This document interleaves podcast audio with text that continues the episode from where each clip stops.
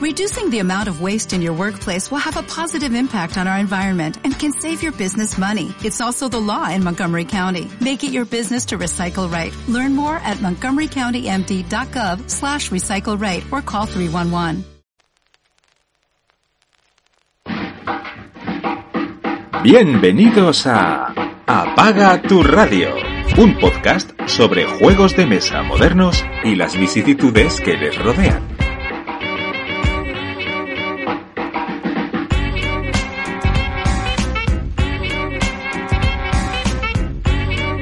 Bienvenidos a este nuevo episodio de Apaga tu radio. Eh, yo soy Ángel y como siempre hoy un poquito más contento está el señor Pirracas. ¿Qué tal? Buenas tardes, o buenos días, o buenas noches para los que nos escuchen. Hoy es por la tarde, nosotros estamos orando por la tarde, que últimamente ya hemos empezado a, a buscar las horitas de la siesta mejor que trasnochar, que el señor Ángel últimamente no le da la vida ni siquiera para dormir. Sí, eh, lo primero voy a disculparme porque hoy tampoco vamos a hacer el, lo mejor de 2019, lo vamos a dejar ya casi para, para mm, abril o algo, porque es que no me ha dado ni tiempo a, a prepararlo y qué menos que por lo menos prepararlo un poquillo, ¿no? Para, para la gente que parezca que sabemos de lo que estamos hablando un poco, ¿no? Y nada, vamos a hacer un programa rápido, express, corto, si hemos jugado bastantes cosillas, entonces hablaremos de unos cuantos juega, juegos nuevos que no hemos hablado hasta ahora, de, en Juego y Muere, o Muere, y vamos a hacer un reimpresiones, porque el señor Pirraca se ha puesto al día y un montón de juegos que habíamos que había catado yo ya y que tenía el ganas de, de, darle un tientillo, pues hemos podido hemos podido catarlos. Así que como veas, si quieres decir algo más de presentación, no, de presentación nada más. Pues ahora, para... sin más retraso, aparte del evidente, vamos con ello.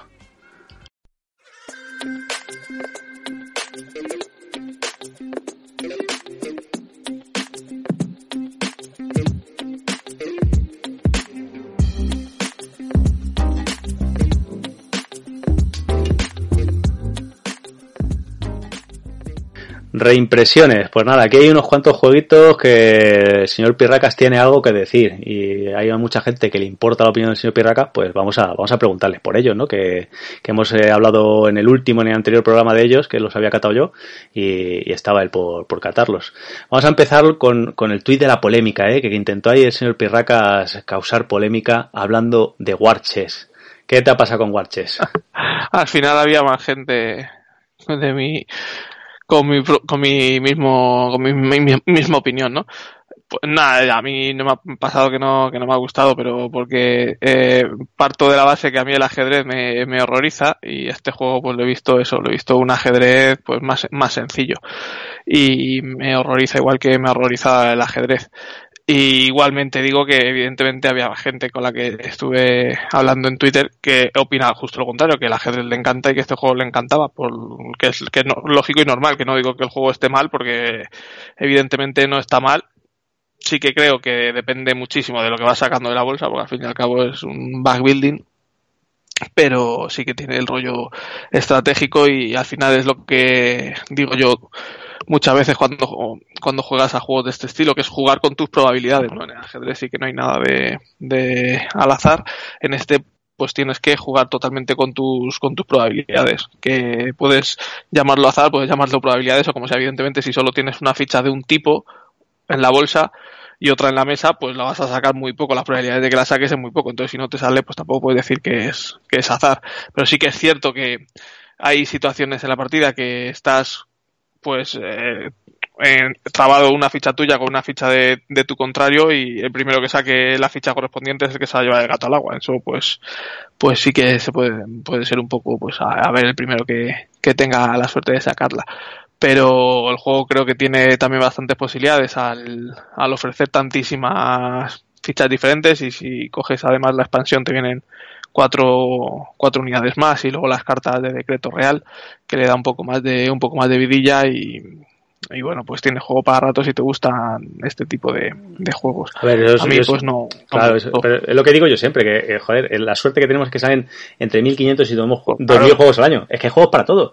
No te ofendas Por supuesto, porque te diga que, que, el juego que te encanta a mí me da asco. Joder, pues que no pasa nada. Es que hay eso, 2000 títulos al año. Hay juegos para todos, que no pasa nada. es que está ahí. Sí.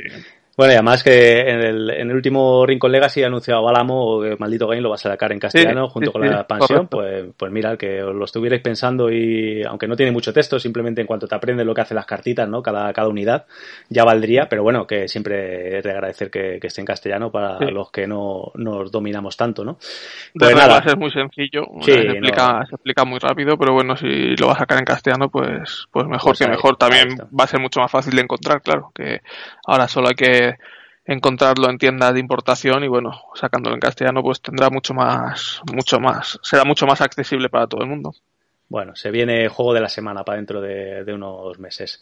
Eh, Warche, pues nada, al señor Pirraca no le ha gustado, a mí me gusta y no es que me vuelva loquísimo, pero sí, sí que me gusta, de hecho por eso lo adquirí y bueno, pues ahí está, una opinión eh, Claro, por cierto, lo que, lo que las fichas de póker están muy guay, molan mucho, pero cuando empiezas a meter muchas en la bolsa, la bolsa pesa demasiado, ¿eh? Eso ya... Sí, pesa, o sea, te da espacio como para moverlas y tal, pero, pero sí es verdad que, pesan, porque como son, pues eso, fichas de póker, pues, pues tienes el tema. Y lo que habías dicho tú, los tokens esos de, cartoncillo son para diferenciar de un solo vistazo que es una ficha, porque al, haber apilamiento de, unidades, ¿no? Para hacerla más potente la unidad, si pusieras fichas de iguales eh, para cuando, cuando te quedas con una me parece, un bastión o con una, bueno, con un punto de los que tienes que controlar, pues te, te llevaría a equívoco, ¿no? Al ponerla de otro material, pues además es un cartón gordo que, que, está bien, pero yo creo que es con esa intención, ¿no? El, que es lo que hablábamos el, el otro día.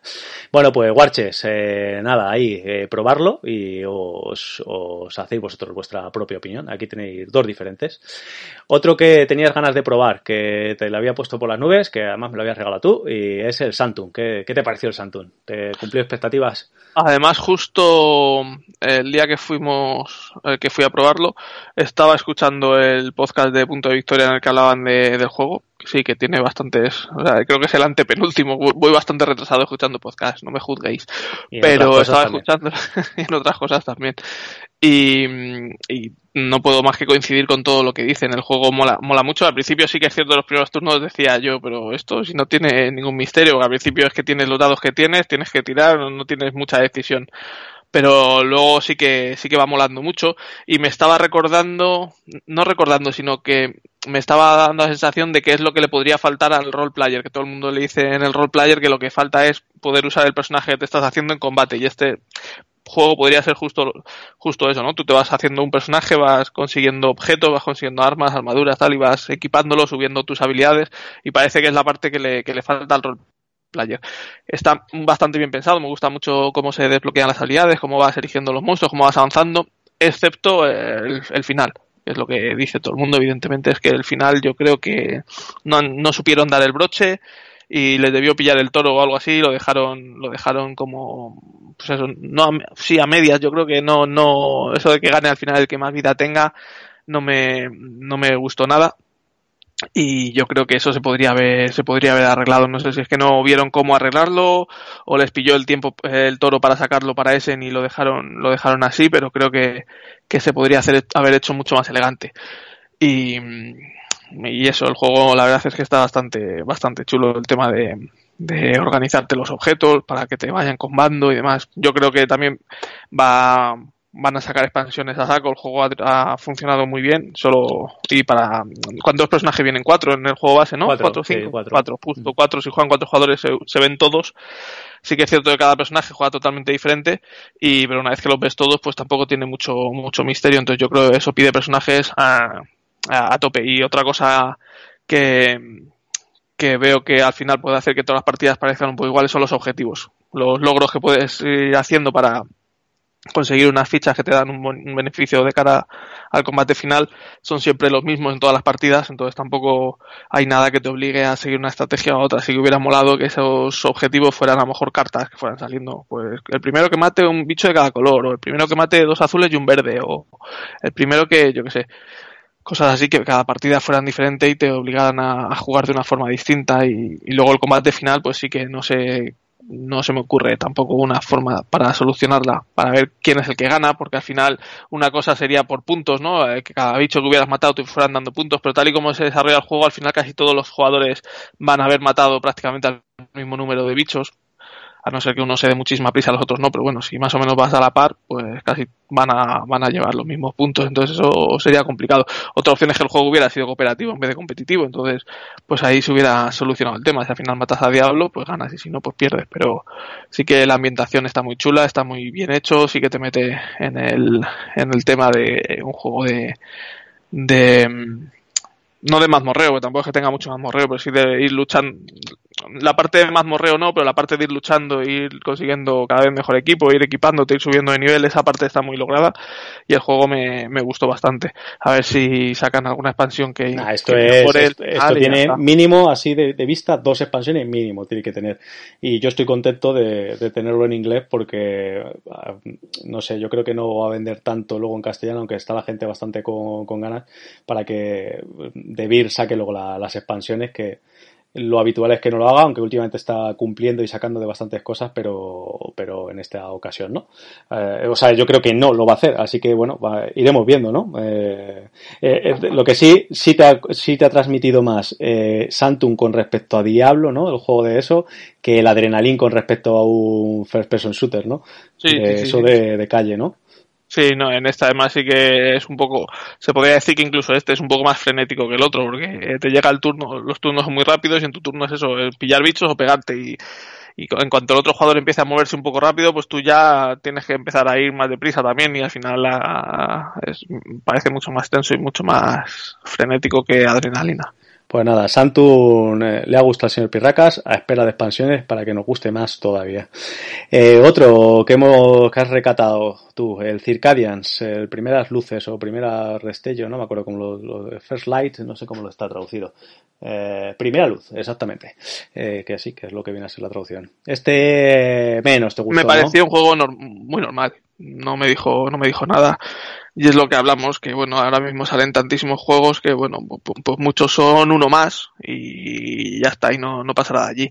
Eh, supongo que eh, si me hubiera pillado al principio de mi, de mi vicio, pues probablemente sí que me habría hecho con él, pero ahora mismo en mi colección ya con tantos juegos que tengo, pues no, no entra porque no me aporta mucho, mucho más a, mucha novedad a lo que ya tengo. El juego no está mal, pero, pero poco más. se juega bastante rápido, eso sí que, sí que es cierto, es un juego bastante rapidito. Yo tampoco le veo tan la, complejidad que, tenía, ¿no? Porque creo que era el más complejo junto con el Paladines o un puntito menos de complejidad. pero, sí, por ahí. Mm. Le daban bastante complejidad, yo tampoco le vi tanta complejidad, más que nada porque al ser un juego tan rápido, tampoco es que te dé tiempo a pensar demasiado ni a optimizar demasiado ni, nada. Vas un poco a lo que a lo que va saliendo y los combos que van saliendo pues tienes que tienes que ir a por ellos. Pero ah, ahora que ahora que ya le he echado más partidas eh, bien es cierto que aunque tiene su cosilla de estrategia y tal, pero realmente si alguien te tapa un dado, eh, siempre hay algo que hacer, no te quedas... Bueno, yo nunca he echado un dado a la, a la opción esa de que me parece que te da, no sé, dos aguas o algo así, ¿no? La, cantina, así que creo que no lo he hecho nunca, o sea que siempre he podido hacer algo, o sea que ahí... A mí me estaba... Me sigue gustando, ¿eh? El juego, pero, pero eso, le, veo ahí... Tema de de los dados me recordaba mucho al Roll for the Galaxy y, y, de largo me quedo con el Roll for the Galaxy antes que con, que con este juego que también el funcionamiento de tirar los dados en secreto y colocándolos en las acciones, pero luego el Roll for Galaxy sí que tiene algo más de activar las acciones, intentar colocarte en las acciones que van a activar los demás para ir de gorrilla y me pareció bastante mejor que este Circadians, que no está mal, pero, pero bueno, pues se va a quedar ahí en el montón. Para el señor Pirracas, Circadian sí, pero con mi copia otra partida y no más. Además, la, caja es muy pequeñita, así que eso es lo que tiene bueno. Sí, eso es, eso es lo que tiene la, cajita que viene hasta arriba de cosas y, está muy bien eso. Vale, ahora vamos a hablar del perro grande, ¿no? Que ya has catado más. ¿Qué tal? ¿Qué tal? Falta tu opinión en, en la esfera lúdica.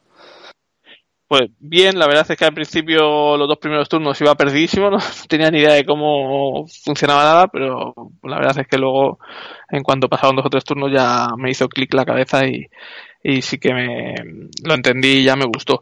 Lo único para mí no es el mejor juego de Vital la Cerda, de hecho, hasta estaba planteándome venderlo, porque me pareció, lo mejor es lo de que haya eh, como, dos fases, la fase de, la órbita y la fase del planeta, que tienes que pensar lo que hacer en un sitio y lo que hacer en otro, pero no hubo ningún momento en el que dijera, joder, es que quiero estar en otro sitio. Bueno, pues ya iré un poco más adelante, cuando me llegue el turno. No, no, creo que sí llegaste a gastar un cohete, ¿no? Me parece. Sí, para viajar y tal. Pero, eso otra cosa, yo ya le he echado varias partidas y no he tenido que gastar un cohete, lo que dices tú, que siempre he podido hacer un poco lo que... Ah, y lo gasté porque ya era iba a terminarse la partida o para desencadenar el final de la partida y, y arras, eh, pues eso, arañar unos puntillos, pero si no, pues tampoco, tampoco hubiera sido totalmente necesario, siempre tenía, tenía cosas que hacer.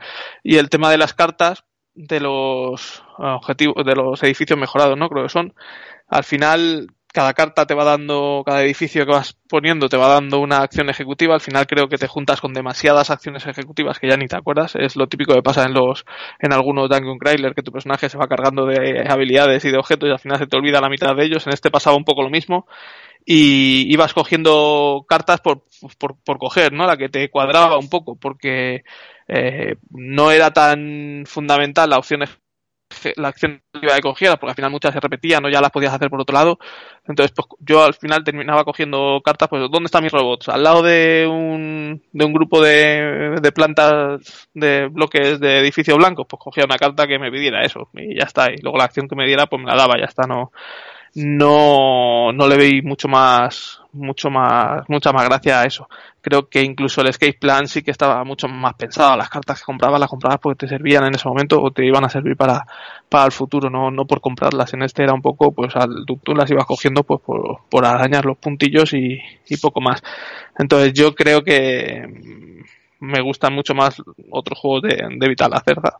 Y bueno, no sé, veremos a ver si, si este termino vendiéndole o no porque no me, no me dijo mucho más. Está, está muy bien, está muy bien, eso sí, no, o sea, no voy a decir que no está bien porque está, el juego está muy bien pensado, pero me dicen mucho más los cualquier cualquier otro juego de Vital Cerda. Bueno, CO2 no lo he probado, pero pero por ejemplo Galleries, que es el que más me gusta, o Kanban, o Viños, o, o Lisboa incluso, o el Escape Plan, que para mí me gusta, me gusta mucho.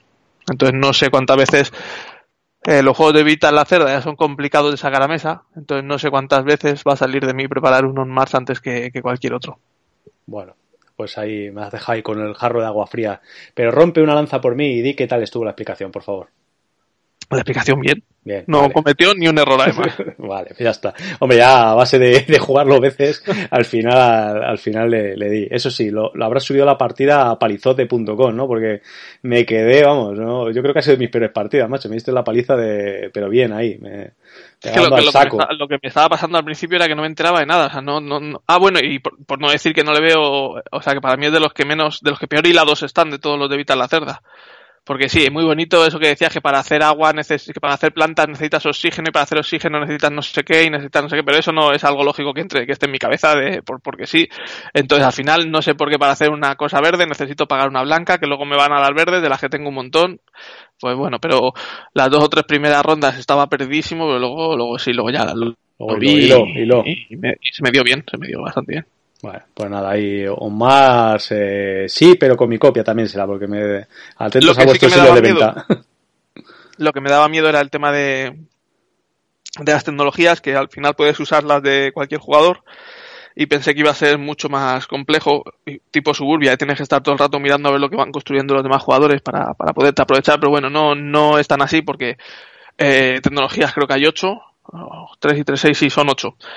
Entonces, bueno, pues si miras en el tablero y no está, es que la tiene alguien. Y si no la tienes tú, pues ya la tendrá alguien. Pues tampoco. Sí, a mí, con eso, a mí con eso me bloqueaste mucho porque pillaste una que no la avanzaste en todo eso porque no te hacía ah. falta. A mí, yo estaba ahí, joder, digo, a ver si les, no se, se despista y me la utiliza, me la, me la avanza el cabrito. Pues no, no me la utilizó el señor Pirracas en ningún momento. Así que me quedé ahí un poco bloqueado y, y, la estrategia se me fue al traste. Bueno, pues nada, más ya está finiquitado también por aquí. Voy a hablar yo de, de otro que no había probado que, que ya habíamos hablado de él y que le tenía muchísimas ganas y ha cumplido completamente las expectativas. Champion of Midgard a full equip, eso sí, con todas las expansiones, que yo creo que es como se debe jugar, ¿no? Porque por lo que me dijiste, si quitas esto y quitas esto, y se queda un poquito más flojo, ¿no? Y me ha parecido un juego súper divertido, aventurero, de, de, de ahí con los dadetes para arriba, para abajo, de, de putear a los demás un poco, mandándoles ahí las cosas, las, ¿cómo se llaman? Los, los tokens estos. Los tokens de, vergüenza. De vergüenza. o sea, es un juego que no sé por qué no me he hecho ya con una copia. Me he estado siempre esperándome a la de Más que Oca, a la de Más que iba a ser en castellano. Yo no sé cuándo lo van a sacar estos señores, que decían que además lo, lo traían todo. Pero vamos, en cuanto salga, me haré con él. Si no, me lo pillo antes por ahí. Eh, está, está genial. A falta todavía de probar el Ravens o Mikar, que por supuesto todavía no me ha llegado. El señor de, de Griffith Game ha dicho que, que, ya me lo manda, pero esto, de esto hace un mes y, y sigue sin llegar. Eh, tengo unas magníficas bandejas de sustitución de Green Trade, pero el juego, el juego no me, ha, no me ha llegado, así que, pero yo creo que por, por la lectura de reglas del otro, que este me gusta más. Eh, ya, le, ya le cataremos y hablaremos de él aquí cuando, cuando llegue, pero la verdad es que Champions Mega, un juego de, no le voy a poner mi top 10, pero muy poquito por debajo, ¿eh? me, me gusta es que mucho, mucho, además mucho. El, el punto más negativo puede ser el azar de, de los dados, pero la expansión de Valhalla lo, lo soluciona. Evidentemente es que no se me ocurre enseñar el juego sin al menos esa expansión y ya que metes esa pues metes la otra tampoco es mucho más porque sí que es cierto que una partida sin esa sin la expansión de Valhalla pues puede salir puede arruinar, ¿no? rana y, y, al jugador se le puede quedar cara de tonto como hablé, hablé con, con Javi del 221 y se lo habían enseñado solo el básico y claro a poco que te salgan tiradas malas pues dices pues, es que vaya mierda de juego mm. es que al final claro pues puedes ir a pelear con los monstruos hacer tu estrategia tal y cual construirte un barco, vas para allá, te salen unas tiradas malas y ya has echado por la borda. En cambio en el Valhalla, pues incluso a veces quieres que te mueran los bichos porque con los muertos pues puedes hacer, puedes hacer más cosas, puedes conseguir objetos buenos y bendiciones y matar a los a los seres legendarios que te dan un, cerro de puntos, entonces pues eh, te, te, dan una contraprestación a, a que te salgan malas tiradas. Incluso a veces quieres que te mueran los, los vikingos. Además, jugando a cuatro también va, va bien de tiempo y todo, que no, no se vamos, no se atascó en ningún momento, sí, no. perfecto. Jugamos ahí con, con, dos buenos trolls, así que nos estuviéramos mandando vergüenza a toda la que pudimos y más, eh, con, con y con Ray. Y vamos, eh, estoy encantado. Tengo una gana de volver a echarle el diente que, que no veas. A ver si sale ya en castellano y se convierte en juego de la semana y puedo echarle varias partidas. Eh, y nada, por último, venga, vamos a terminar que el señor Pierracas ha jugado la segunda campaña del Señor de los Anillos, Viajes por la Tierra Media. Danos unas sensaciones, hay buenas. Pues eso, lo tenía parado desde antes de Navidad, desde antes de irme de vacaciones y, y lo dejé ahí y de verdad no, no tenía que haberlo dejado porque el juego me encanta. Y bueno, el anuncio de la nueva expansión pues como que me dio a la de sacarlo y pues me lo hice del tirón. Tampoco me quedaban tantas partidas porque sí que es cierto que la campaña que se puede descargar, la de En busca de la corona de brasas, tiene menos partidas. La que viene de juego base creo que son 13. Estas son... Yo he jugado 8, pero creo que puedes jugar alguna, alguna partida más porque en algunos momentos te dejan elegir. Yo creo que, que tomé la decisión de no jugar alguna, alguna misión más. Pero pues eso, el juego me sigue, me sigue encantando. Esta vez probé a, a Aragorn y a Legolas. Yo creo que Legolas es la leche. Tiene un arco que, que reparte que no veas y, y me, dejó un sabor de boca muy bueno. Hay gente que sé que no, que no le gusta, que le da mucha pereza, pero a mí el sistema que tiene de mejora con las cartas me parece, me parece una maravilla. Sí que es cierto que hay misiones que me parecen un poco complicadas, porque tiene, dice el juez que como no me salga todo a pedir de boca, no consigo hacerla en el tiempo que, que, que te exigen. Es más, pensaba que, que habiendo jugado, que jugando esta campaña con otros personajes que repartieran menos, iba a ser muy complicado. No sé si el juego tiene en cuenta también los personajes que usas para sacar a, para sacar los bichos y, la vida y todo, porque realmente con Legolas daba golpes de 12 o más heridas que ni de broma lo conseguía con, con Gimli ni con Bilbo y, y aún así alguna misión estuve ahí a puntito de perder por tiempo entonces no sé si, si la aplicación tendrá eso, eso en cuenta pero pero la verdad es que me, me, gusta mucho. A mí sí que me parece muy temático el juego. Te, te mete un poco en, el, en la historia, te va contando y me parece que está muy chulo. Deseando que salga la nueva, la nueva expansión, que además la, la portada me, me encanta mucho más que la del juego base. Sale además Gandalf, salen enanetes, va a ser Balrog, tío, Balrog, ya lo hablamos, que ya está, eso está vendido. y bueno, va a salir ya en breve. Bueno, una cosa ya. sí que dije en el último programa que grabamos que estaba a 100, a 100 pavos en la página que vi el preorder, pero claro, eran 100 dólares, pero 100 dólares australianos, fue la página de australiana, por eso luego el precio va a salir a 80 euros, que, el cambio del dólar australiano... Pues, sigue siendo caro, pero bueno, son 20 pavetes menos. Sí, pero bueno, más o menos, trae, por lo que he visto, trae el mismo material que el juego, que el juego base, trae el mismo número de personajes, Y eh, enemigos trae también lo mismo, los setas trae un montón, o sea, al final trae menos las cartas básicas y los toques básicos y ahí están los 20 euros de diferencia, supongo, pero material al final es poco más o menos que el básico. No sé si reutilizarán alguna loseta de, de, mapa o no, pero material trae el mismo. Que sí que volvemos a decir que quizás sea poco material físico para el precio que tienen, pero, pero bueno, que si el base estaba en ese precio, pues la expansión está en el mismo, en la misma horquilla. Pues nada, hay contentos el Pirracas de, de sus viajes por la Tierra Media, que sigue vivo, muy vivo. Y lo bueno es que va a caber todo en una sola caja de momento. A ver, con esos cajotes para no. con esos cajotes para no.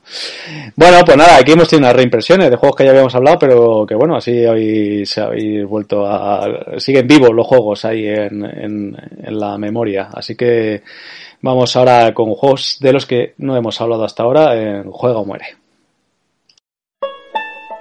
Juega o muere.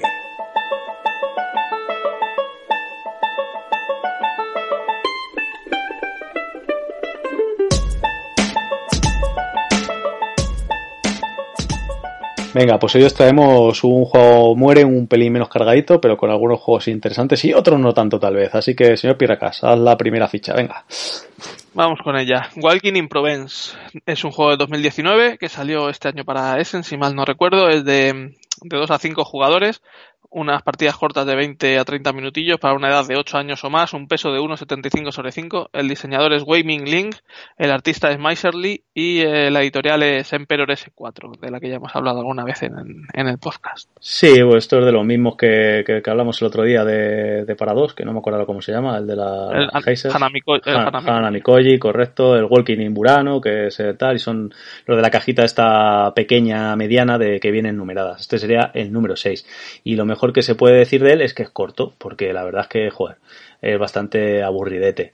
Es un juego de, de colocación de, de, losetas, que bueno, que son cartas en las cuales te vienen eh, seis tipos de terreno y las tienes que ir según unas condiciones de, de, puntuación de partida, pues colocándolas de una manera a otra. Y luego tienes un mipel y un dron porque lo que se trata esto es de hacer fotos a los campos según la, la como te hayan salido la, las condiciones de, puntuación. El dron pues tiene una, evidentemente, eh, fotografía desde arriba y tiene una cosita más amplia y el fotógrafo pues en línea recta.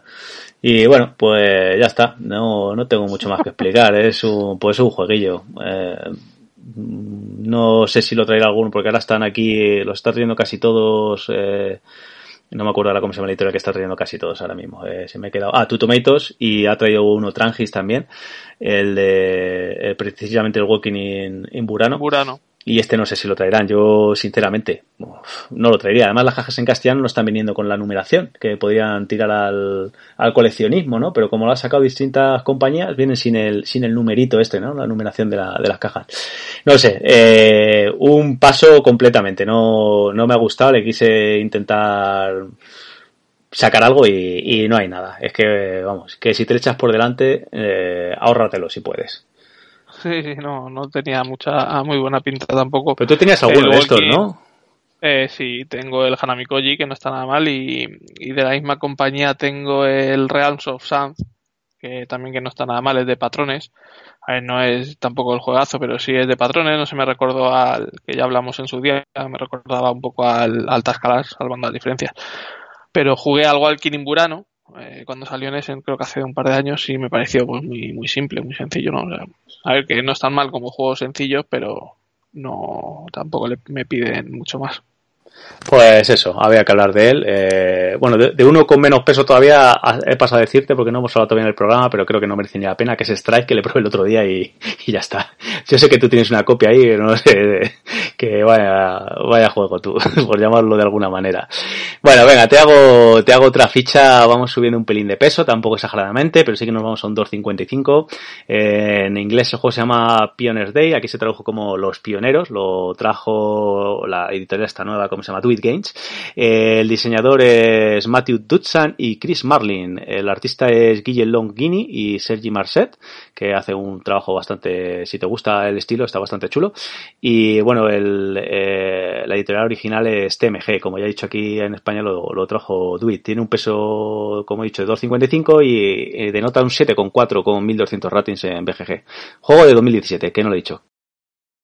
Eh, bueno, lo, el, el, arte me recordó muchísimo al del al, al del, trenecito, Express, eso. Aunque no creo que no es el creo que no es el mismo, pero es eh, muy parecido. El tipo de, de dibujo es el mismo.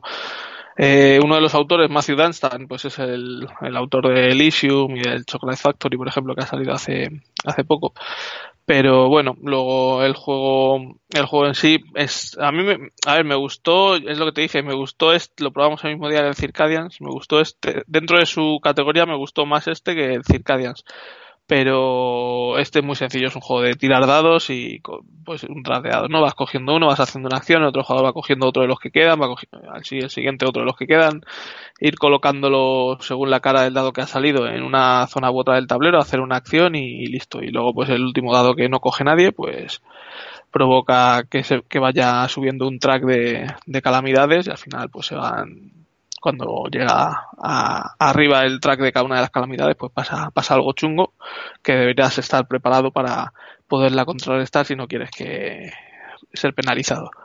Eh, bueno, el juego ya te digo está bien, tienes que ir consiguiendo recursos con esos dados, consiguiendo personajes que te vayan ayudando a potenciar los, las siguientes tiradas, porque cada, cada ronda pues hay se van sacando unas, unas cartas de ciudad que te van pidiendo unos, una cantidad de recursos para que les entregues a cambio de puntos de victoria. Y va a ser es esto, jugar varias, varios, varias rondas hasta completar, creo que eran tres semanas, ¿no? Que le llaman. Y, y al final el que más puntos de victoria tenga, pues es el que, el que gana está, está bien, pero, pero poco más. Sí que es cierto que trae que el juego tiene un montón de personajes diferentes, cada uno con una habilidad distinta, que le da un poco de asimetría a la forma de jugar. También em, empiezas con un equipamiento distinto cada, cada personaje, y por ahí quizás sí que sea uno de sus puntos fuertes, ¿no? Puedes jugar un montón de partidas distintas siguiendo estrategias diferentes, ¿no? Pues ir a contratar mucha gente o a hacer muchas misiones o a conseguir mucho ganado que también te da puntos de victoria. Pero, pero vamos, poco, poco más. Eh, eh, no, sé no sé qué precio tendrá el juego, porque el material sí que la producción está muy bien, el troquel es súper gordo, es, pues eso, cuando lo vimos nos quedamos flipados porque estaba sin destroquelar este, ¿no? Fue el que tenía sin destroquelar. Eh, no, porque este le compré de segunda mano, tenía que estar destroquelado. Ah, ya destroquelado. Sí, pero, las sí, una... y todo, todo el cartón que trae es súper gordo, los dados personalizados de distintos colores. O sea, la producción está muy bien, no sé a qué precio estará el juego. Si pues 50 euretes, 47, 25 pues a lo mejor nuevo. es un poco un pelín caro, ¿no? Si, si, lo ves así, si sí. te lo encuentras barato por 20, 25 euros, pues bueno, pues puede darte, puede darte juego para partidas, para partidas rápidas, a juegos así ligeritos que tampoco hay que pensar demasiado, pero igual digo que, que quizá ya haya muchos juegos de este estilo como para poderlo destacar sobre el resto. Yo creo que nos agradó porque no esperábamos nada de él, ¿no? De, no esperaba Sí, nada, pues no bueno, esperaba estuvo, estuvo agradable la partida y tal, y bueno, pues ahí está en el, ahí está en la estantería para, jugarle a, alguna más. A, mí me, hizo gracia, aunque estuve bastante fuera de la partida, estaba bastante empanado, no sé qué me pasó porque creo que no cumplí ninguna de las desgracias cuando llegaban y, la verdad es que me, me zurró. Y cuando había que cumplirlas, la- las cumplía mal, pues eh, la verdad es que la lié un poco. Pero no, el juego, el, el juego está bien, además, pues eso, habiendo pillado de segunda mano y tal, pues no, no me puedo, no me puedo quejar de él, la verdad.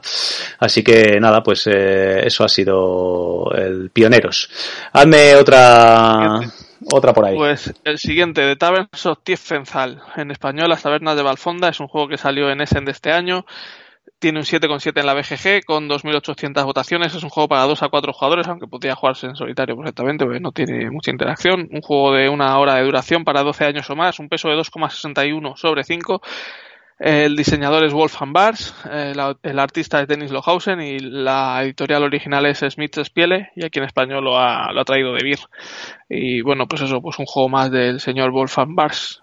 Sí, que a mí, joder, macho, el tío este no me termina de, de despegar, ¿eh? Está la gente muy hipeada con él y a mí quitando los dos de Davetes, el Doppler Clever y el Ganso Clever, no me termina de llenar del todo, ¿eh? Este juego está bien, me pasa lo mismo que con, aunque son muy diferentes, que con el de las, el Pócimas y Brebajes, que, que sí, pues lo juego, me lo paso bien el rato que eso, pero no, no, no me termina de llenar. Y este, eh, y otra cosa que veo es que este juego tiene un montón de módulos para irle metiendo, entre comillas, dificultad, y lo que veo es que jugarlo sin los módulos es completamente absurdo, aunque son pequeñas cositas, pero son los que le dan un poco de chicha al juego. El juego se trata de, pues eso, de regentar una taberna, de producir cerveza y de servir a los clientes que te van viniendo y pues ir mejorando tu mazo, porque no deja de ser un, deck building, mejorando tu mazo, pues atrayendo mejores clientes, eh, teniendo una mejor producción de cerveza, una camarera que te ayuda a servir, eh, pues un poquito. Y también mejoras tu taberna, ¿no? Cuando le das la vuelta a cositas, pues que tu almacén sea más grande para que puedas guardar cerveza de un turno para otro, que, que tu caja de caudales sea más grande para poder guardar más pasta, tal. Bueno, eh, pues ahí está, ¿no? Luego tienes el track ese de, ir subiendo según el dinero que consigas al vender la cerveza y la cerveza que has producido, te va a ir puntuando el que menos, ¿no? Eh, para ir subiendo otro track que te va dando beneficios, que esa creo que es una de las de, de los módulos, ¿no? De expansión que bueno, eso está interesante también, que en otros juegos ya lo hemos podido ver, ¿no? Lo de puntuar lo, más bajo en, muchos juegos, pero bueno, aquí, aquí está bien implementado.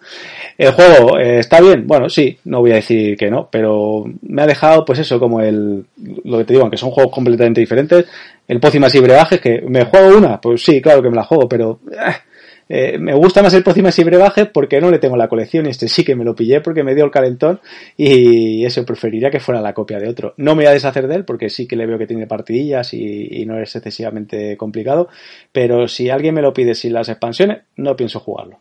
Así que, que nada, el arte mola de, de Nilo Hausen y, nada, a ti sí que te gusta un poquito más, yo creo, ¿no? Sí, yo creo que como juego está mejor que el Pócimas y Brebajes. El Pócimas y tiene un efecto bola de nieve brutal y, y bueno, al final es un backbuilding con poco más. Este tiene, tiene más rollo, exactamente con todas las expansiones, porque si no el juego se queda muy muy corto, pero es por otro lado, el pócimas salvajes es muchísimo más divertido, juegan todos los jugadores a la vez y te vas riendo de cuando le explotan las pócimas al otro, de cuando a ti te ha salido, has robado justo la ficha te venía bien. Este, pues no tiene eso, es un, juego al que cada, en el que se puede jugar a, la vez todos los jugadores porque es, tiene una interacción nula, excepto el draft de dados que tienes que hacer al principio de la ronda. El resto, pues cada uno se monta su, su chiringuito y poco te importa lo que hagan los demás, como mucho que te compren, que compren a, o que se lleven a un, a un cliente que tú querías llevarte y que no haya más de, de ese precio, pero vamos, que poco más. Entonces, quizá, pues eso, al ser un juego de este, de este nivel de complejidad, mola, pues eso, la diversión que te aporta Pócimas y Brebajes, pero como juego pues me gusta más este, que tiene, está todo un poco más controlado que en el Pócimas, que, que es bastante, bastante azaroso al ser un backbuilding. Puede ser que compres muchas fichas de un color y luego nunca, nunca te salgan. Este, pues es un, es un deck building en el que al final todas las cartas que compras te van a ir saliendo. A lo mejor en el orden no es el bueno, pero bueno, luego puedes mitigar mitigar ese azar de las cartas porque hay efectos que te permiten descartar todo lo que has robado y sacar otro, otra otra mano de cartas o subir y bajar los valores de los dados y bueno, cositas así. Pero sí que es cierto que incluso al ser tan sencillo se puede jugar como juego de iniciación, pero al final al ser tan solitario eh, quizá tengas que estar encima de los jugadores que no están muy acostumbrados a jugar, pues tendrás, tendrías que estar encima de ellos todo el rato para hacer su turno y cada uno por orden para ir explicando las cosas y que vayan haciendo todo bien. Entonces a lo mejor se puede ralentizar un poco más de la cuenta, pero pero a nivel juego me, me parece mejor que Pócimas y Brebajes, pero Pócimas y Brebajes me parece mucho más divertido. Sí, bueno, pues eso, no le, ya te digo, no me desharé de él, le daré algunas partidas más y si cambio de opinión o me empieza a gustar más, pues ya lo, lo comentaré por aquí. Que está, está bien juego. creo, Sí, tampoco es que creo que, descubra la pólvora, ¿no? Este juego es bastante, no hmm. sé, los, los mecanismos que trae tampoco es que sean novedosísimos. Lo que pasa es que el señor este pues está sacando una serie de juegos bastante resultones muy seguidos y por eso está teniendo la fama que está teniendo, pero yo creo que ninguno de ellos son eh, juegazos. Hombre, Ganso, Clever en su categoría yo creo que es el mejor, pero claro, no es un juego de, ¿sabes? De, de un peso cuatro y medio y que sea ideal pero pues pero son, son muy el rollo de juegos pues esto para el para el para el Spiel de Jares pues son ese, ese, ese nivel de juegos pues sencillos muy vistosos divertidos entretenidos sencillos mm. de explicar que puede jugar prácticamente todo el mundo y, y ya está. Ganson Clever, pues sí, es quizás uno de los que más innovaron, porque al ser un roll and ride ya tenía un poco el rollo de la dificultad de, que te ponía en cada tirada, que no que tenías muchas opciones para, para hacer pero bueno, tampoco es que creo que sea el juego, eh, el juegazo ni que innove muchísimo. Le da una vuelta de tuerca a la mecánica de, de Roland Ride, pero, poco más, tampoco. Bueno, pues nada, lo único que ha cogido el, el, el, tema de enséñame la pasta, ¿no? Sabe hacer dinero, eso no se le puede negar que, que, que con la clave de, de, hacer juegos que venden y ya, ya está. Y que no está mal, obviamente, ¿eh? que no, no quiere decir una cosa a la otra, ¿vale? Bueno, eh, te voy a hacer otra ficha, me voy a saltar el orden este de, de, de, que solemos hacer de ir subiendo de peso y te voy a poner delante otro para que hables tú un poquillo más, que es el Monsterland. Es un juego de 2018 de 1 a 4 jugadores, 60 a 120 minutos para una edad de 12 años, un peso de 3,38. Los diseñadores eh, españoles son Víctor Fernández, Gorka Mata, Sergi Sole Pascual y Daniel, este tiene apellido alemán, pero se, tiene pinta de español. El artista es Enrique Fernández Peláez eh, y lo publica originalmente eh, Dexter Games, ¿era el original? No, no, Second Gate Games, Second, Second Gate Games, eh, que salió por campaña en Kickstarter y bueno, ya os digo que de, de unos eh, autores españoles y, y, ha tenido bastante éxito internacional, bueno, éxito que, que, ha salido fuera de nuestras fronteras como, como un juego cualquiera de, de, de otro país. Cuéntame, que yo este siempre he tenido muchas ganas. El ilustrador, bueno, a lo mejor les conoce, le conoce a alguien, algún oyente, porque es un ilustrador eh, español de, de cómics. Ilustra mucho cómic. Tiene un estilo bastante, bastante cartoon, pero originalmente era, y supongo que se, seguirá siendo ilustrador de cómics, aunque no sé si será conocido de, de, los autores o algo así, porque los dos juegos que han sacado Second Gate los ha ilustrado. El primero sacaron Visage bajo sí, era pintón, eh, el, el, sello de estético estaba genial. El... Sí, estaba genial. Lo sacó Coolmini en Kickstarter, que también lo, lo, petó bastante. Luego el juego parece ser que no, que no triunfó. Y después, pues ellos por sí mismos han sacado este Monsterland, eh, con su sello directamente Second Gate Games y, han contado con el mismo ilustrador. Eh, es un poco rollo cartoon, sí que es cierto, pero el juego está bastante bien. La verdad es que es un juego muy, muy divertido.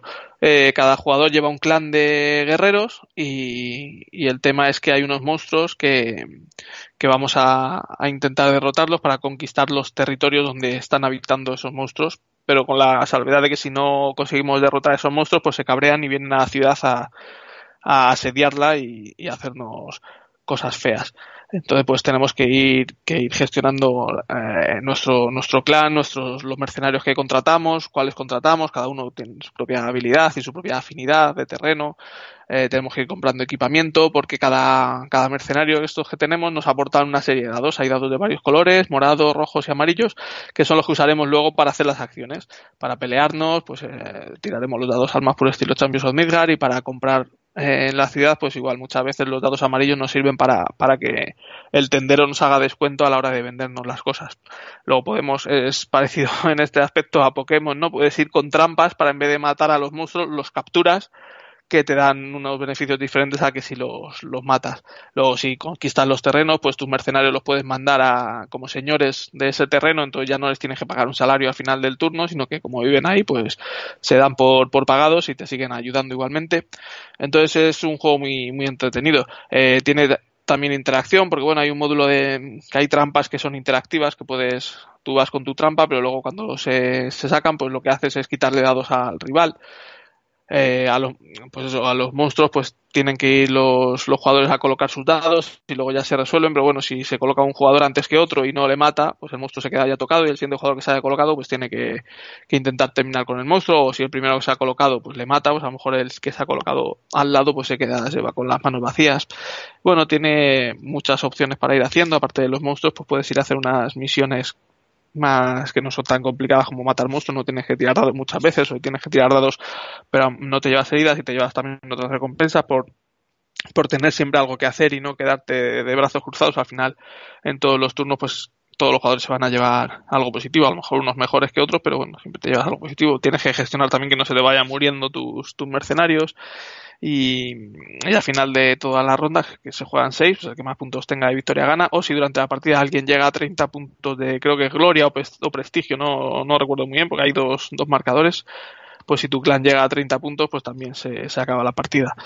Y me parece un juego bastante divertido, bastante entretenido y que cumple perfectamente. Yo le tengo, ya tengo muchas ganas, ¿no? En su día me tuve que salir de Kickstarter por tema de pasta y vamos, desde que lo tienes tú, que lo pillaste hace un par de meses, me parece, ¿no? Lo trajiste de allí, o lo enseñé no, allí, no, lo que te llegó. Sí, pero eso. lo jugamos allí, eso, jugamos eso. allí con la gente. siempre, además que eso, que, el- que estéticamente está guapísimo. Igual que me gustó mucho el Visay, que en su día, de hecho, he estado a punto varias veces de, de hacerme con él, eh, ya solo por estética, ¿no? Que era un, era más un, un defender la torre de estos, tal. sí. Eh, y, y la verdad es que siempre me gusta mucho. Estoy mirando también eso lo que dices al, al autor y la verdad es que tiene, tiene cómics interesantes ilustrados. No, no hay ninguno así muy famoso, pero bueno, trabaja a nivel europeo y americano, o sea que, que el- es que el arte llama mucho. Y nada, a ver cuando, a ver cuando me lo enseñas. Lo que sí creo que tu recomendación es que a 5 no, ¿verdad? Eh, lo jugamos a 5, que con una de las expansiones mete el quinto jugador. Y sí que es cierto que te recomiendan jugar un turno menos y empezar con algunas cosas más de, de mano para, para que la partida sea más rápida. Aún así no se fue de tiempo, porque es verdad que no, no nos tiramos el día entero jugando, pero normalmente los juegos que son a 4 y luego siempre hay alguna expansión de quinto jugador, pues bueno, la cosa suele tender un poco a, a hacerse un pelín pesada. Y bueno, sin hacerse muy largo la partida, sí que es cierto que decías un poco más de. un- le venía mejor un poco de agilidad. Pues Pero el juego está bastante interesante, es muy llamativo por eso, por el arte que tiene y todos los dados de colores que son así transparentes, está muy bien. Tiene modo solitario, también se puede jugar en solitario. Te pone varios, en el libro vienen varias misiones en solitario que son como retos que tienes que ir cumpliendo. eh, tiene un, un rango amplio de jugadores y, está a, interesante. a la lista de, de deseos le sigo teniendo ahí, a ver si lo puedo probar antes, que como últimamente hay que andar con cuidado con el hueco, no ya con el dinero, pues le intentaré probar antes y, y le tengo ahí en, en mi lista de deseos. Así que nada. Venga, hazme otra fichita de, de uno de los juegos que acaban de salir. Pues el siguiente juego, Marco Polo 2, eh, In the Service of the Khan, en español, pues no sé, supongo que habrán traducido Marco Polo 2 al servicio del Khan, ¿no? Sí, O así. sí, creo que no Eh, tiene más. No tiene más. Eh, tiene un 8,2, solo tiene 500 votaciones, eso es cierto. Ha salido este año en. Para Essen salió la versión en alemán y ya ha salido la versión en inglés y en castellano. Eh, es un juego para 2 a 4 jugadores de una hora, de entre una y dos horas de duración, para una edad recomendada de 12 años o más, un peso de 3,29. Los diseñadores son como el anterior Marco Polo, Simone Luciani y Daniele Taccini. El artista sigue siendo Dennis Lohausen y la editorial, eh, la editorial madre, pues Hansing Gluck como el original y en español lo ha traído De Beer. Y bueno, es que visualmente es más de lo mismo, ¿verdad? Sí, si lo ves eh, y no te dicen que es el 2, pues dices, ah, pues era lo mismo. Pero sí, sí tiene cambios. Sí, la verdad es que Sí, tiene... bueno, que el artista y el Sí, eso es, sí, sí. que lo podían, lo que estamos diciendo casi todos, que hayáis podido escuchar la opinión o leído o visto o lo que sea, que lo podían haber convertido en una expansión, añadirle el recurso nuevo que viene, contratos nuevos y un par de mecánicas nuevas, pues correcto. Pero bueno, mejor meterle una caja a 60 euros, que es, eh, ya os digo, lo más negativo que voy a sacar del, del juego, que son 60 euros, aunque bien es cierto que viene cargado de material, porque viene hasta arriba, viene un montón de recursos. Ahora sí han mejorado el tema de que el recurso de 1 y de 3, que antes eran casi lo mismo que te podías eh, llevar confusión, ahora sí que se nota, hay un camello gordo grande y luego otro más chiquitito, eh, o sea que ahora, ahora se nota, y eso, han metido el Jade como recurso nuevo que te vale de comodín como de dinero y de, y de camellos, y luego los otros son los, son los clásicos. Eh, ¿Qué mete cositas nuevas que están muy interesantes? Pues ahora eh, viajar eh, te renta mucho, porque antes eh, de lo que nos quejábamos mucho es que se llama los viajes de Marco Polo y podías ganar la partida sin viajar, porque podías ponerte ahí a dedicarte a ir a pillar recursos y a hacer contratos y, te lo llevabas muerto. Ahora viajar bonifica bastante. Eh, una cosita que le vi, estamos hablando solo con una partida, es que vuelve a tener el pequeño error, para mi gusto, del desbalanceo de los, de los personajes.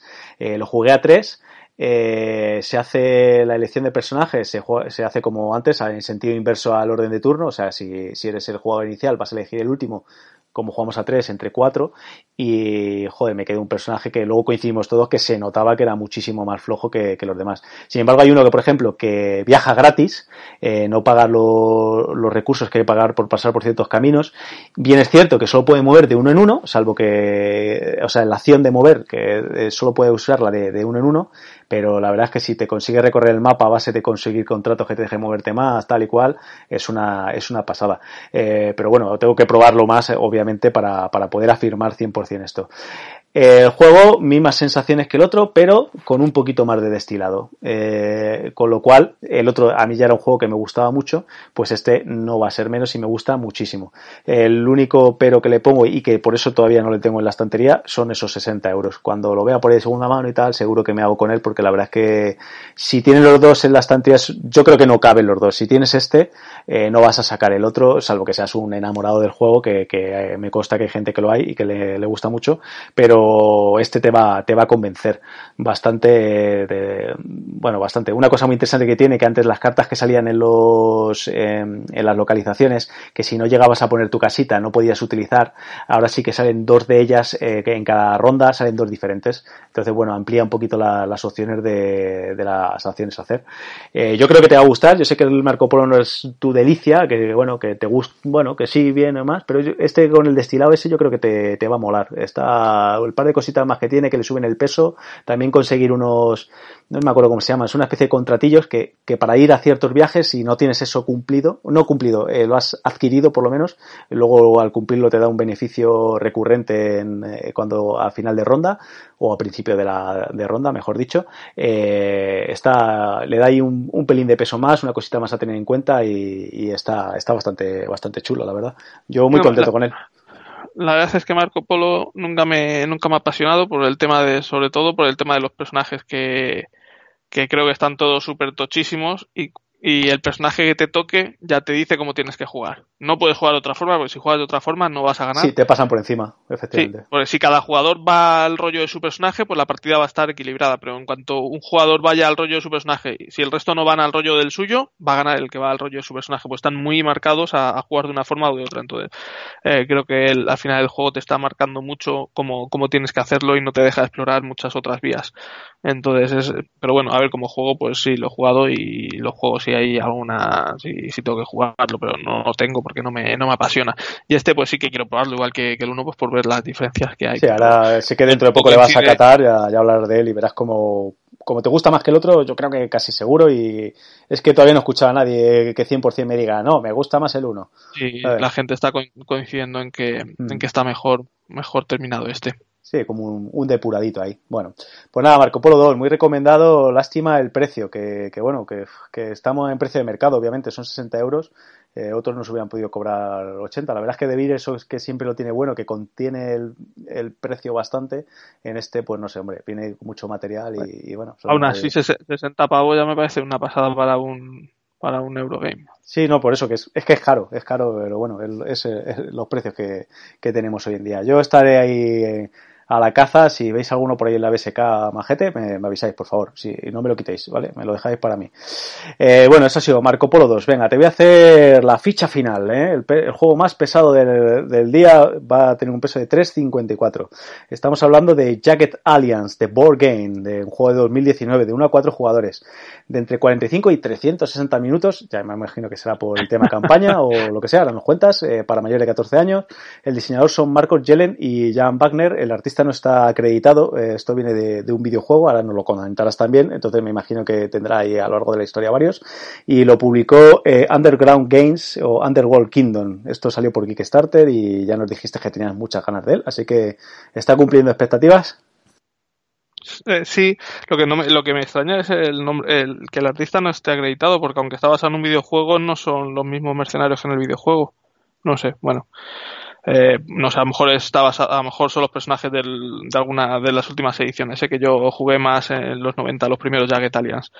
Pero sí está basado en esto, en el Jagged Alliance, que si eh, sois más o menos de mi quinta y jugasteis en los 90 a videojuegos, pues a lo mejor, y os hacía gracia a los juegos de estrategia por turnos, pues lo conoceréis porque había un montón, incluso todavía siguen saliendo algunas ediciones por Steam de, de Jagged Alliance y expansiones, hay un montón de ellas y el juego nos mete en el rollo de somos una, una banda de mercenarios a las que nos contratan para liberar una isla tropical de, de la mano dura de un, de un dictador.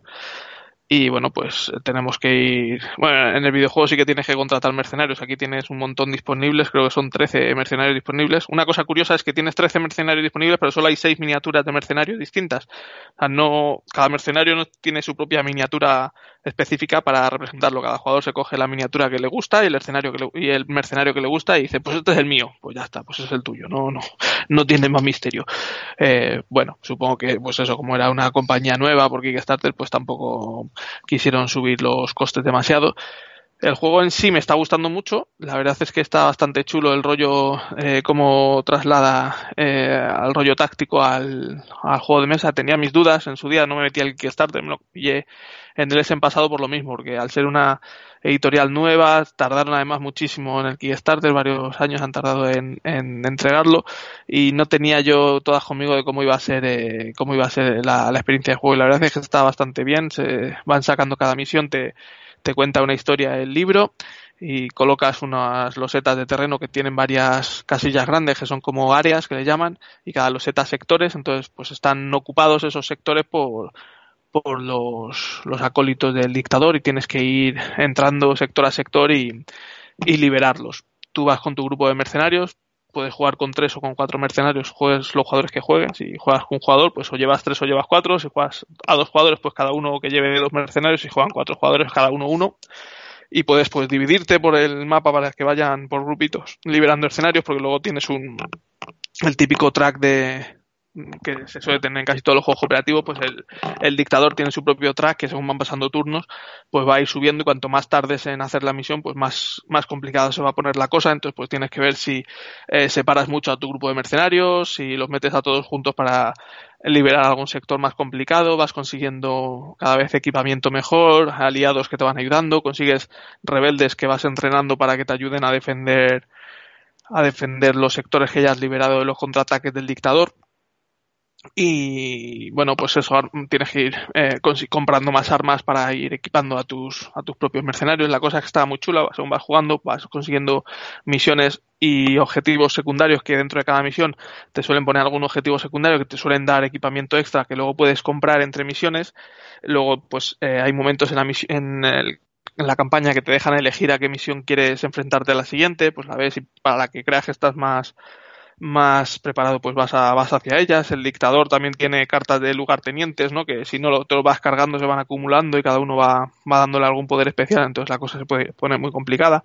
Misiones que o tramas que van apareciendo que si no las vas eh, resolviendo se te van acumulando una, de una misión principal a otra y se te va complicando también la cosa. Tiene muchas cositas interesantes, pero también tiene algún, algún defecto importante, ¿no? El juego, eh, al ser de campaña, um, está bien pensado, pero se ve que esperan que el jugador también tenga espíritu deportivo, digamos, ¿no? La, la campaña siempre siempre vas a terminarla porque el juego está pensado para que siempre la termines, ¿no? Eh, si pierdes no, no sufres una penalización, digamos, muy dura. Si pierdes una misión, de hecho, pues si pierdes la misión puede ser porque tu mercenario muere, pero si muere algún mercenario coges otro y como hay 13 en la caja, pues es muy complicado que te quedes sin mercenarios.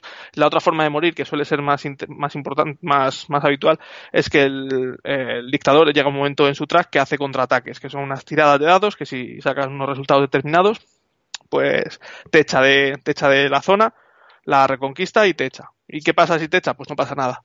La vuelves a jugar y te quedas todo lo que habías conseguido hasta ese momento y la vuelves a jugar. ¿Qué pasa? Que hay cartas que consigues que te van dando, te van dando beneficios cada vez que empiezas una misión.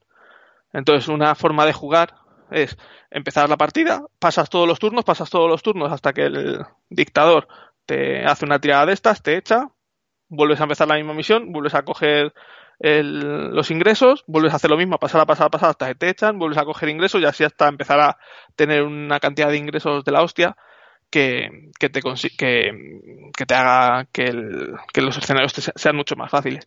A ver, ese espíritu antideportivo, ¿no? Digamos, que evidentemente pues si quieres jugar una cosa de estas, pues no juegues así, porque es casi como hacer trampas. Pero sí que es cierto que los autores también podrían haber buscado algún mecanismo para que no se pudiera dar este, estos casos sí que es cierto que hay veces que no te queda más remedio, que ves cómo están tus mercenarios preparados y que no vas a tener suficiente para enfrentarte a la siguiente misión, pues lo intentas, lo intentas y si al final pierdes y tienes que volver a empezar, pues bueno, pues pierdes y vuelves a empezar. El caso es que no hay ninguna penalización por, por perder y sí que hay un beneficio. Yo soy partidario de que en los juegos de campaña no haya un momento en el que pierdas y todas las horas que has echado se te vayan al garete y te volver a empezar de cero de la misión 1, pero sí que es cierto que es, yo creo que es labor del autor o de los autores el buscar un mecanismo por el cual si pierdes una misión se te pueda recompensar, no te digo que no, para que las siguientes misiones sean eh, asequibles, pero tampoco se te, se te penalice de tal modo que se convierta eso en una bola de nieve. Se te penaliza, no has conseguido la misión y encima se te penaliza, pues la siguiente vez lo intentes no lo vas a conseguir. Y si se te vuelve a penalizar, pues ya eso se va a convertir en una bola de nieve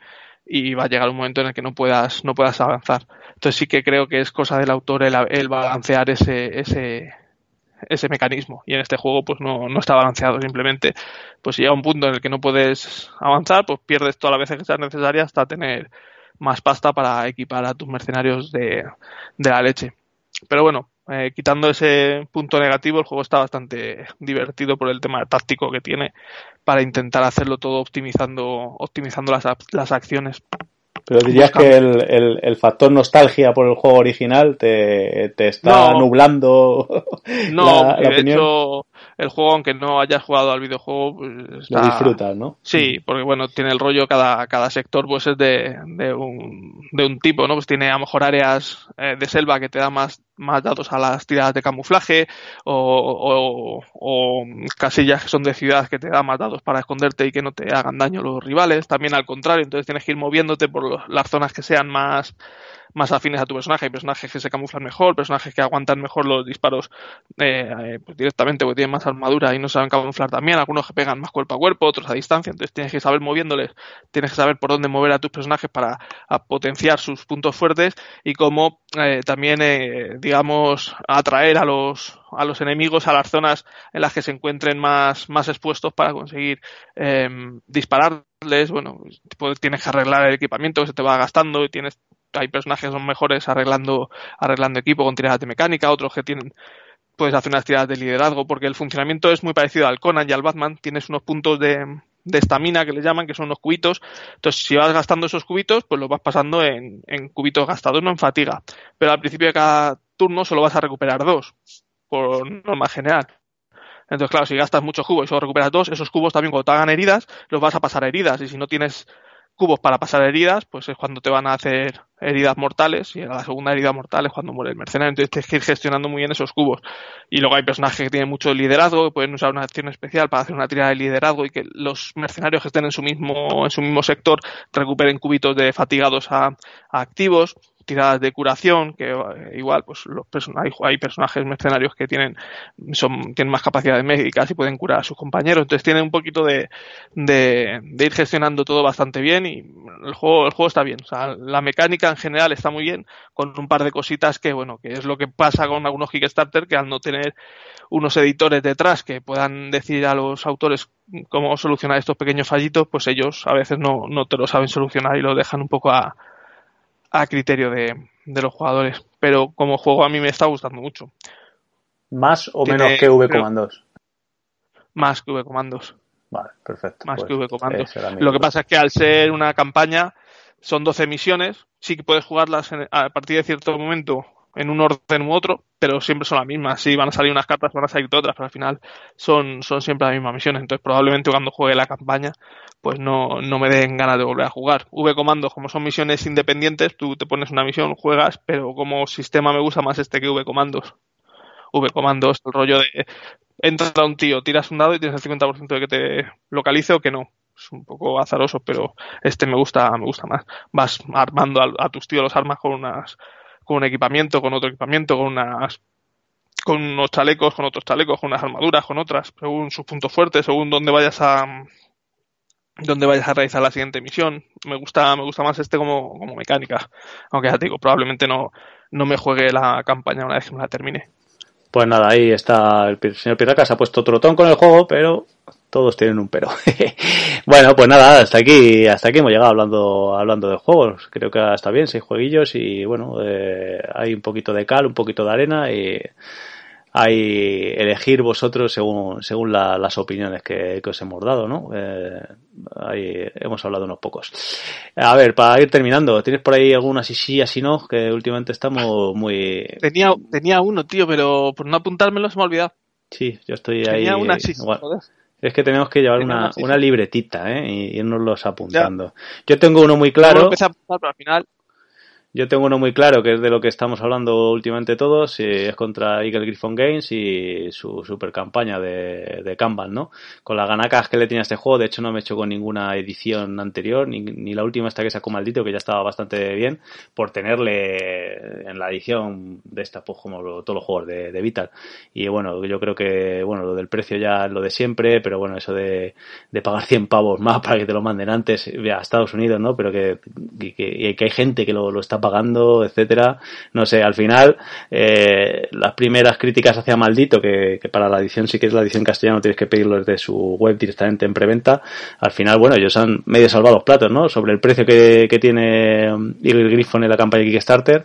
Parece que era más caro, ¿no? Porque está, no sé si son 95 dólares en Kickstarter y Maldito lo ha puesto a 105 euros, pero claro, ya te incluye el gasto de envío y, y la de Eagle Griffon eran 22 dólares en Estados Unidos, no sé en los demás, o sea que que bueno, ahí salvando los muebles, eh, pero vamos, un, yo creo un despropósito, la, la cadena de subida de precios, el, el, el todo, eh, sigue el grifo, cada vez que saca algo últimamente, pues hay que, hay que azotarle. Por otro lado, una sí precisamente a maldito, eh, no general, porque viene cierto que no es para todo el mundo, pero para la gente que estamos metiéndonos en todo el rollo este de, como ya di en, en no sé si en el último anterior programa, eh, los que estábamos metidos en, en, en Down of the y, y Nemos War, que, que lleva un retraso brutal, ya os comenté que nos daban un bono de, de 30 euros, un código de descuento para comprar en su web y tal, si, si lo queríamos, incluso nos devolvían el dinero, pues además tiene la diferencia de que si nos metemos en, en esta preventa, no hace falta que adelantemos toda la pasta y sí que metamos un euro, como al más puro estilo Kickstarter de ya me esperaré al, al Press Manager, y el día que nos lo vayan a enviar, nos, pues se pondrán en contacto con nosotros. ¿Lo quieres? Venga, pues te cargo los, los 104 euros que te faltan de pagar. ¿No lo quieres? Pues no pasa nada. Igual que en Kickstarter, pero esto y ya está. Así que me parece, me parece una, una acción bastante maja. Aparte sube el otro día Álamo en, en el Rincón Legacy, me imagino que la mayoría de la gente lo, lo habréis escuchado. Y, y, joder, macho, dentro de, del gorda que se está haciendo su compañía, ¿no? El, el llegar y decir, lo primero, eh, vale, hemos metido la parta, perdón, sea, yo es que hay compañías que no les he escuchado decir eso, que tiran para adelante con, con, su error y no son capaces de decirle, oye, que he metido la pata, perdón, venga, vamos a intentar solucionarlo. Va a seguir tardando un poquillo, pero venga, estamos en ello. Eh, no os hemos atendido bien, pero a partir de ahora vamos a hacerlo bien. Joder, no es tan difícil decirlo. Y no sé, no ni se le han caído los anillos, ni es menos hombre, ni menos mujer, ni menos nada, ¿no? Eh, por, por, pedir un perdón no, no pasa nada, ¿no? Pues igual que si yo me equivoco al decir un día algo, pues oye, pues pero nada, joder, pues lo había entendido mal, o lo he dicho tal, o lo he hecho mal, pues ya está, no, no creo que, que pase nada. Y nada, eso son el, el combo así sí, así no, sobre todo sobre el Kanban al final. Yo, yo, yo sí que quería decir algo con esto, porque al fin y al cabo, pues Siger Griffon Games también lo, comenté por, por Twitter. Es una, es una empresa como Fantasy Flight y como otras muchas, y evidentemente las empresas están para hacer dinero. Eh, cuando ven que los juegos los sacan a 59 dólares, como salió el Galleries, el primero que salió, y se lo quitaron de las manos, pues dijeron, pues ¿para qué vamos a cobrar 59? Pues vamos a cobrar 69, que creo que era el siguiente juego que sacaron eh, pues ven que se lo quitan de la mano, pues al siguiente pues vamos a cobrar 79, ¿no? Y ¿para qué vamos a cobrar menos si podemos cobrar más? Y en 79 dólares sacaron varias, varios juegos, ya Viños, Lisboa, Escape Plan, Age of Steam. Y dijeron, joder, mucho tiempo aquí en 79 dólares, cada vez tenemos muchos más mecenas, pues vamos a subirlo un poco a ver qué pasa.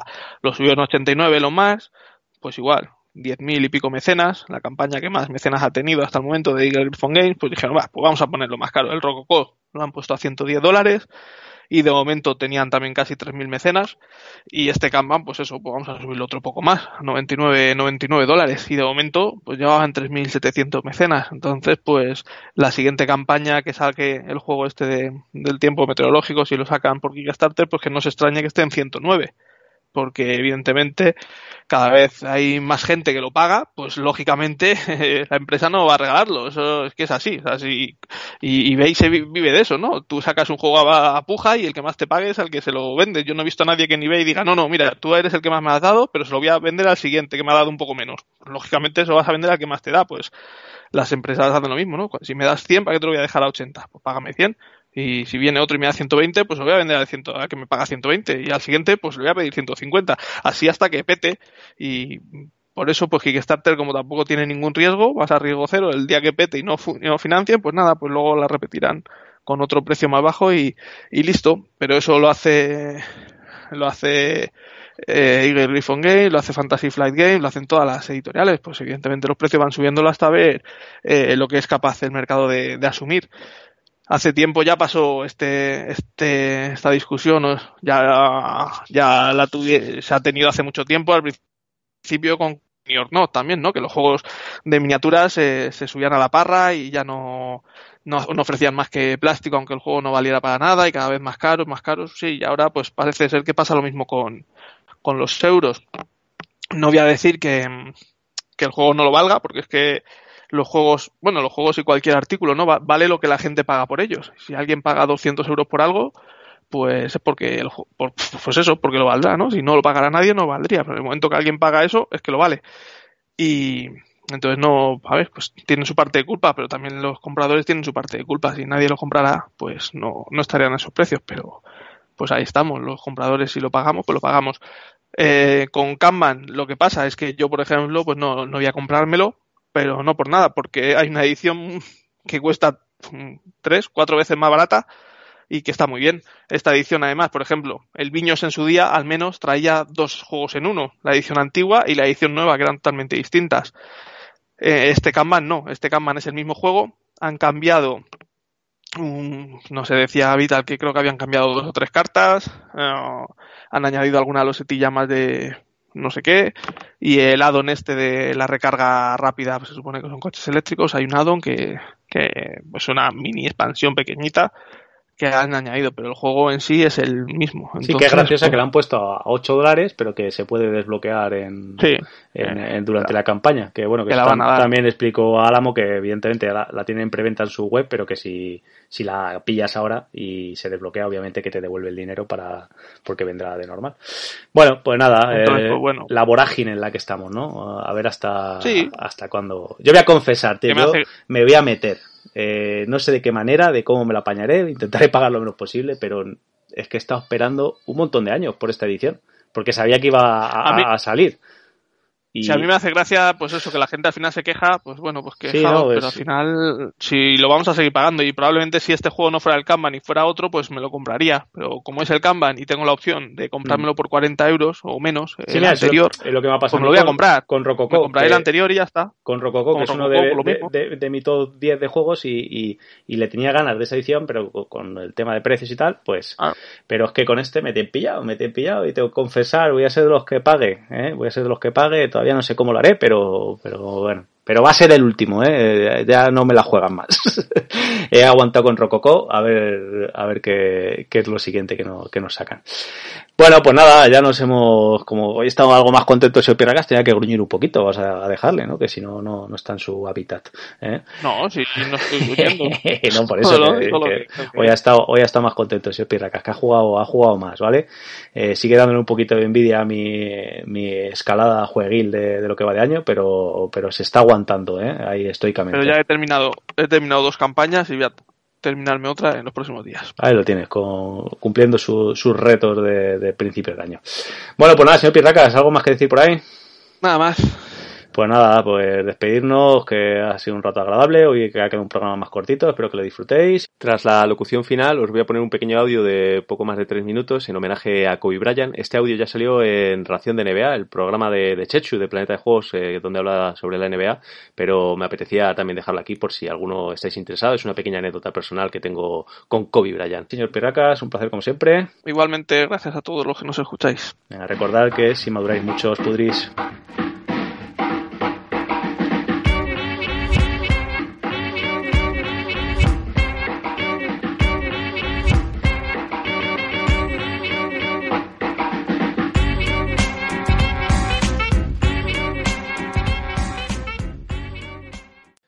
Año 1986. Tengo cinco años. Un primo ocho años mayor que yo regresa después de un largo tiempo fuera de Madrid. Él me cuenta todo sobre el baloncesto. Me aficiona a él, aunque yo no sé mucho de qué va eso. Me cuenta que hay un equipo que viste de verde liderado por un señor blanco, rubio, con bigote y que no parece un deportista. Ese año los Boston Celtics ganan su título número 16 de la historia. Desde ese momento hay un nuevo aficionado a ese equipo. Tiene que pasar un largo tiempo hasta que en 1992 comienzo a tener memoria histórica. Ahí ocurren las Olimpiadas de Barcelona, uno de los momentos baloncestísticos más grandes de la historia ya que se reúne el mejor equipo de la historia habido y por haber. Allí está el señor rubio con bigote tirado en la banda, está el señor que tenía una enfermedad que era una plaga en aquellos años y seguía jugando como Los Ángeles, aparte de otros grandes jugadores, hay un señor que juega en Chicago que es el que parte la pana en esa época. Al lado suyo hay un tío que lleva rapado el pelo por los lados y que hace de su escudero. Desde aquel momento, Scottie Pippen pasaría a ser mi jugador favorito. Aún así, en España todavía no nos llegaba mucho la NBA, y las primeras finales que vi en directos fueron la temporada 93-94. Michael Jordan se acababa de retirar y los Houston Rockets y los New York Knicks jugaban esas finales. El que en ese momento no diga que soy un gran aficionado al baloncesto es que está loco. Vi esos siete partidos en directo y fueron de lo más pestiño que podéis recordar de los últimos 30 años. Estamos en el año 1996. Tengo 15 años. Tengo las hormonas, la testosterona a tope. Juego al baloncesto en categorías inferiores del Estudiantes y posteriormente del Casby. Juego las finales de Madrid. Y en ese momento entra en la NBA un chaval que únicamente tiene dos años más que yo, un reflejo en el que mirarte. A partir de ese momento me declaro fan acérrimo de Kobe Bryant, y eso que jugaba en el equipo rival de toda la vida. Pero verle saltar, moverse y con ese desparpajo con, con la edad que tenía era una auténtica maravilla. En aquel mismo momento me dispongo a ahorrar todas las pagas que me proporcionaban mis padres. Soy un adolescente de un barrio humilde y la verdad es que me costó bastante tiempo juntarlo. Pero en cuanto tuve el dinero necesario, me fui a la calle del Carmen en Madrid a una tienda en la cual los dependientes llevaban las camisetas como árbitros de fútbol. Ahora en cualquier esquina de cualquier ciudad podéis encontrar aquella tienda. En España solo existía esa. Allí, con mis 8.500 pesetas ahorradas duramente, fui y me compré mi primera camiseta de la NBA. Era de la marca Champion, la distribuidora en Europa de la NBA en aquella época. Era morada, era de los Lakers y llevaba el número 8. Un niño que desde los 5 años llevaba siendo de los Celtics se compraba su primera camiseta de los Lakers. Esta historia es solo un ejemplo personal de la y la trascendencia de Kobe Bryant. Todavía tengo el corazón constreñido desde el momento en que me enteré del fatal accidente, más si cabe siendo padre y sabiendo que su hija se fue junto a él. No podremos dejarle de echar de menos, aun con sus errores, no deja de ser una persona que ha hecho feliz a mucha, mucha gente. Sirva este pequeño audio como homenaje a uno de los grandes entre los grandes.